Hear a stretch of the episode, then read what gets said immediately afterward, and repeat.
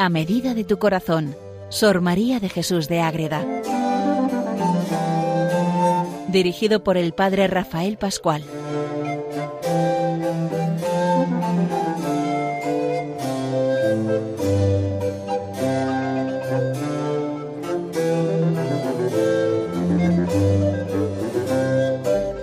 Queridos oyentes de Radio María, seguimos conociendo a Sor María de Jesús de Ágreda, la monja del Moncayo, la mística mariana por excelencia, esta gran monja concepcionista franciscana. El primer día pues vimos esa relación general de su vida, del ambiente, de la cultura, de la época de su orden, y hoy vamos a entrar en una presentación general de su biografía.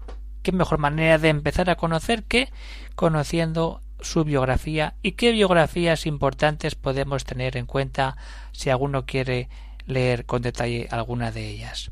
Pues bien, la biografía de Sor María de Jesús de Ágreda es digna de estudio para quien quiera profundizar en la vida espiritual, la vida mística y conocer a fondo los años centrales del complejo siglo XVII español. ¿Cómo podemos conocer la biografía de Sor María de Jesús de Ágreda? Pues bueno, en sus mismos escritos ya tenemos unas fuentes preciosas.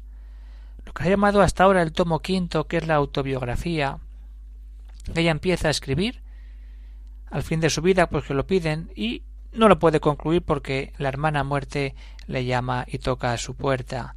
Pero, como veremos luego, esa obra es terminada y dentro de poco tiempo va a ser ya posible adquirirla en las librerías. También las sabatinas, que es el diario espiritual que ella tiene, en su diálogos con el confesor lo escribe, y los sábados, por eso son las sabatinas, iba con esos manuscritos, con esos cuadernillos, y los comentaba con su confesor. La pena que solamente es unos pocos años, de 1651 a 1655. Estamos hablando de los últimos años finales de su vida. En general, todas las obras, la mística ciudad de Dios también tiene esa experiencia de su propia vida. ¿Cómo no? Pues cualquiera de las obras de, las leyes de la esposa también salen muchas cosas de ella ahí.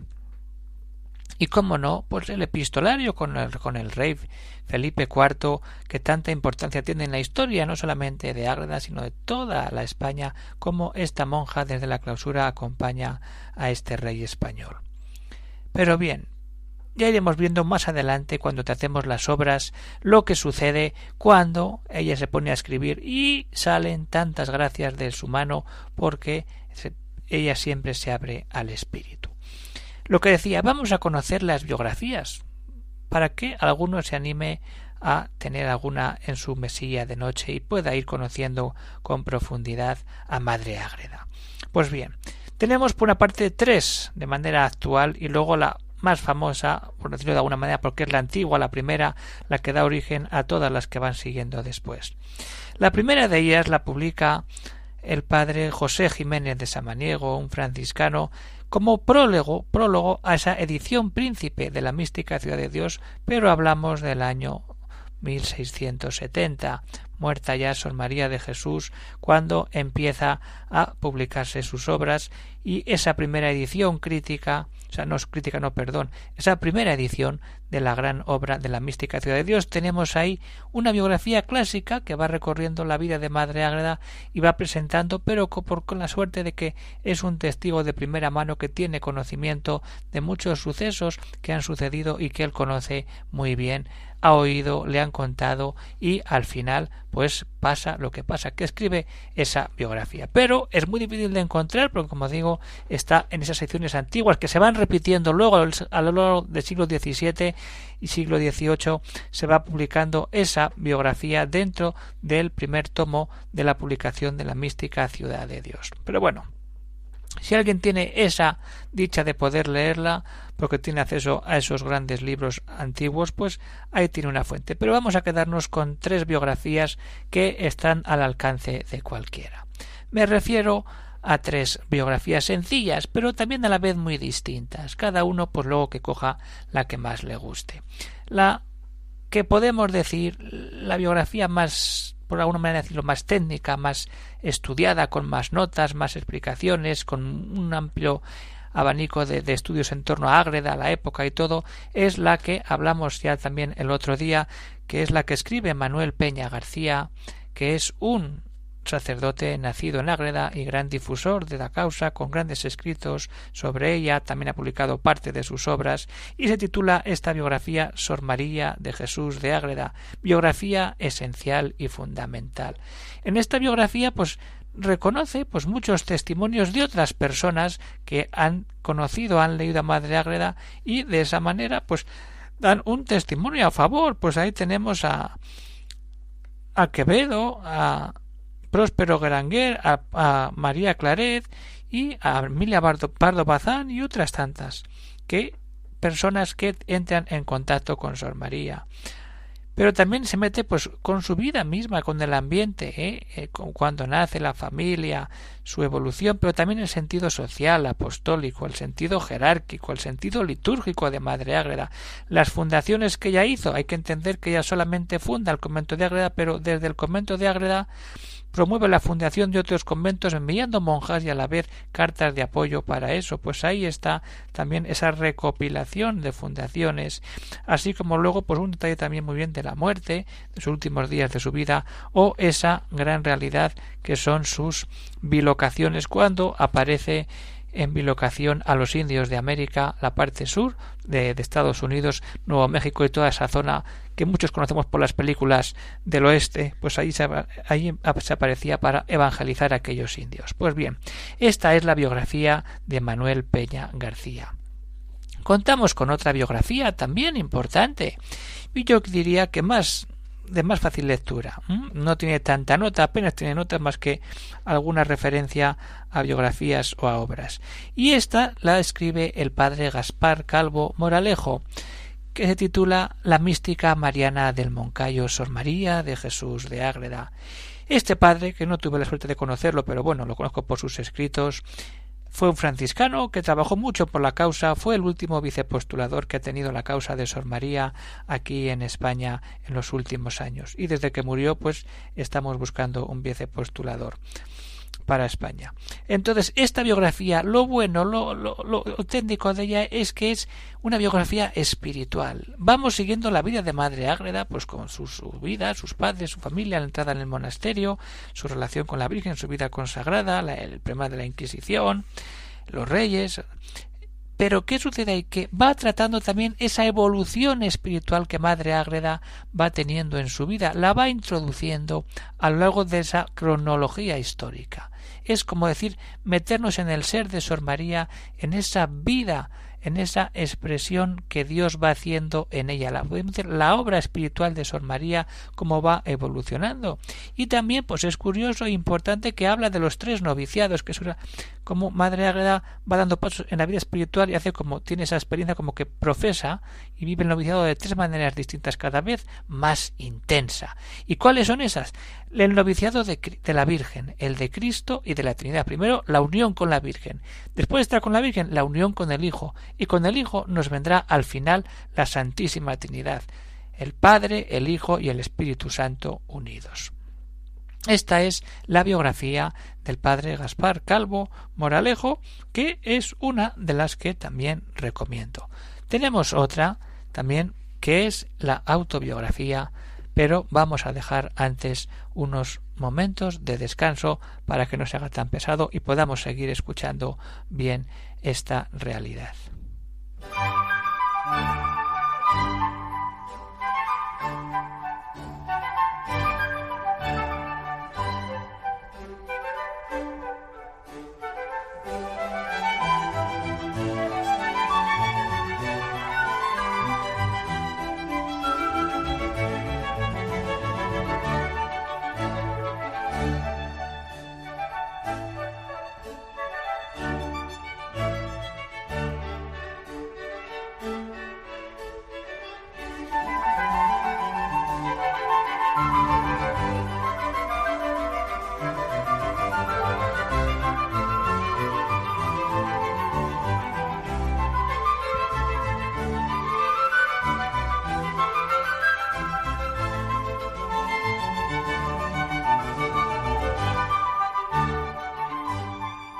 Pues bien, seguimos hablando de la biografía. Yo me refiero a la, la biografía que es la autobiografía de Sor María. Vamos a aclarar esto. Es la vida de Sor María de Jesús de Ágreda, la autora de la mística Ciudad de Dios.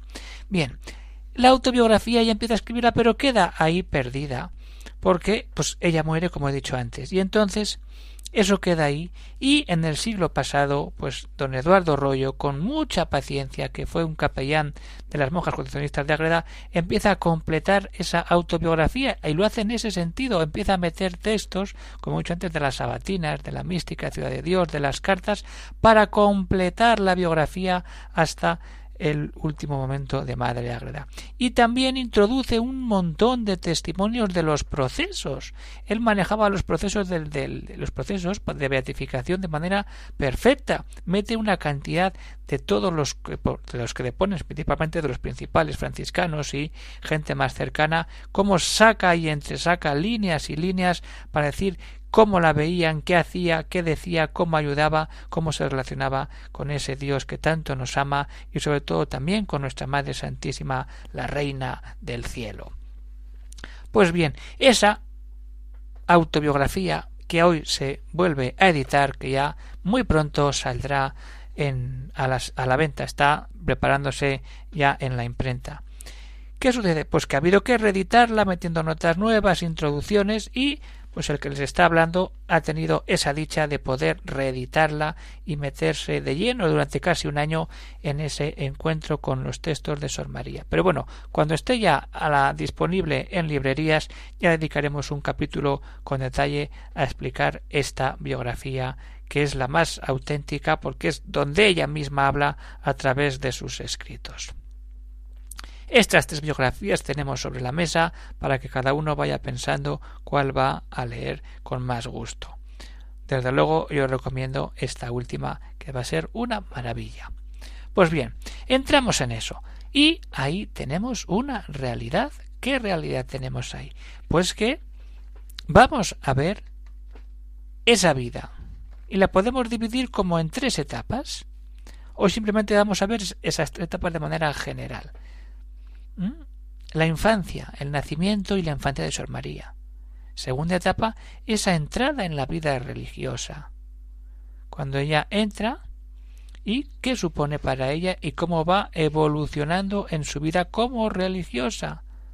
Y luego, pues ya la última parte, que tiene más detalles, es cuando ella es fundadora y abadesa de ese convento nuevo que ella vive en la casa paterna, pero luego funda un convento, porque no caben ya allí, y funda un convento a las afueras del pueblo, que es el convento actual donde tenemos la comunidad y donde descansan sus restos mortales. Pues bien, ese nacimiento e infancia, pues eso conocer su familia, dónde se bautiza, dónde se confirma, qué hace de niña, cómo vive esa relación con el Señor, que veremos en el siguiente capítulo o sea, programa con más detalle. Suceden muchas cosas que demuestran que esa niña es una niña especial por varios motivos que iremos viendo. Y luego esa entrada en la vida religiosa, cuando ella entra religiosa, ¿qué sucede ahí? Pues que le cambia la vida. Ya ha sido muy, ya se veía venir, pero cuando ella entra, empieza a tener esa intimidad con el Señor de manera mucho más plena, mucho más viva, como veremos. Y eso se demuestra sobre todo donde, en esas bilocaciones que ella tiene, que ya he dicho antes, donde sale y no sale, ¿eh? se queda en Ágreda, pero a la vez está evangelizando a los indios de América por el río Grande, el río Conchos, que tantas veces hemos visto en esas películas. Y bien, cuando está también en ese momento, pues ella evangeliza, pero hay otro momento muy importante en su vida que es la etapa final, los últimos años de su vida, los últimos treinta años, por hacer números redondos, más o menos, es cuando ella asume la dirección del monasterio y prepara esa fundación del nuevo monasterio que hay muchas cosas. Ahí iremos viendo poco a poco en los diversos programas que vienen este proceso cuando ella funda, cuando ella es abadesa, pero hay que hacer aquí como dos calas importantes. El problema con la Inquisición. La Inquisición viene a interrogarla porque ya sabemos que, ese tema de la Inmaculada pues no estaba todavía aprobado y ella habla de la Inmaculada en la mística, pero sobre todo está ahí en unas letanías que ella escribe donde se queda reflejado también la Virgen como Inmaculada.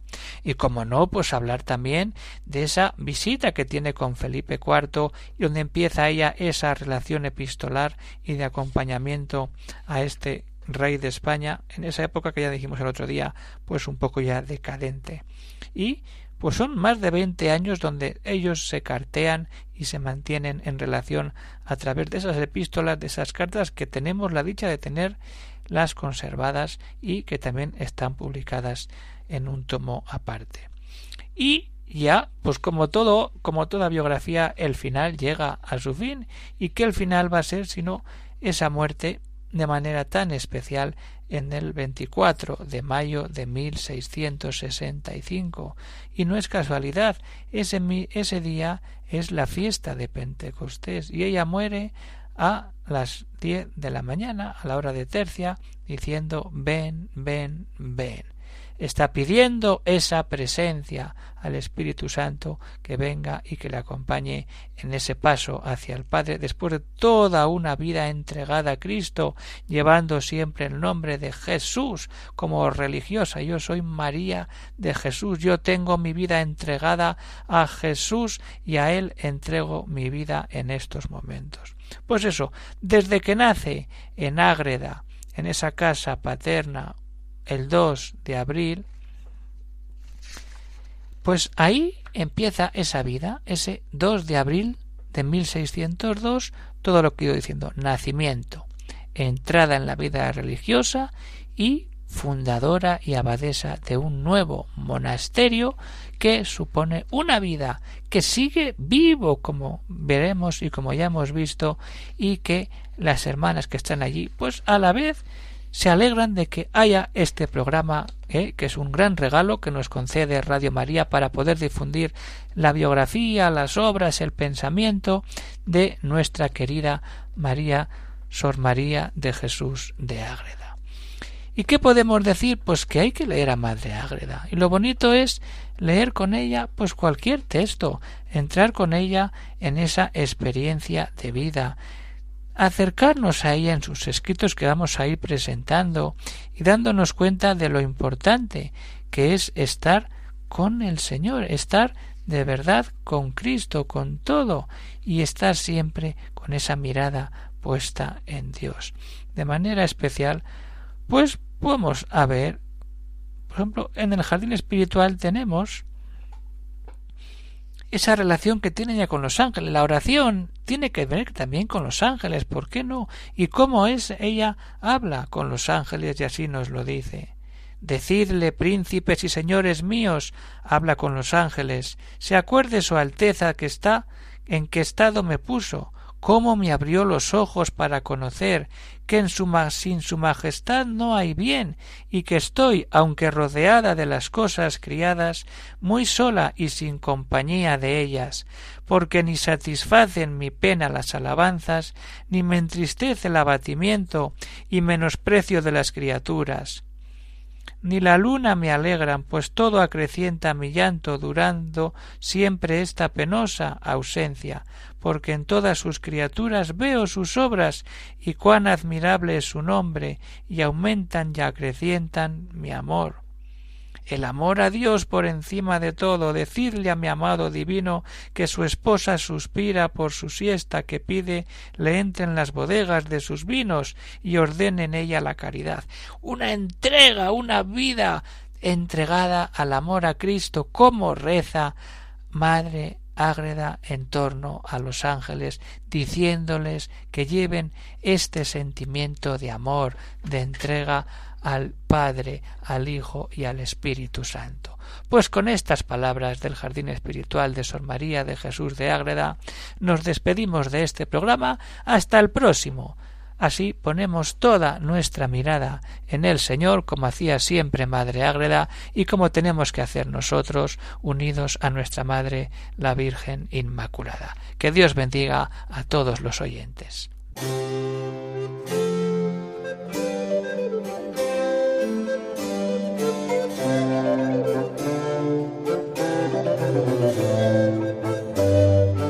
Han escuchado en Radio María a Medida de tu Corazón, Sor María de Jesús de Ágreda. Por el Padre Rafael Pascual.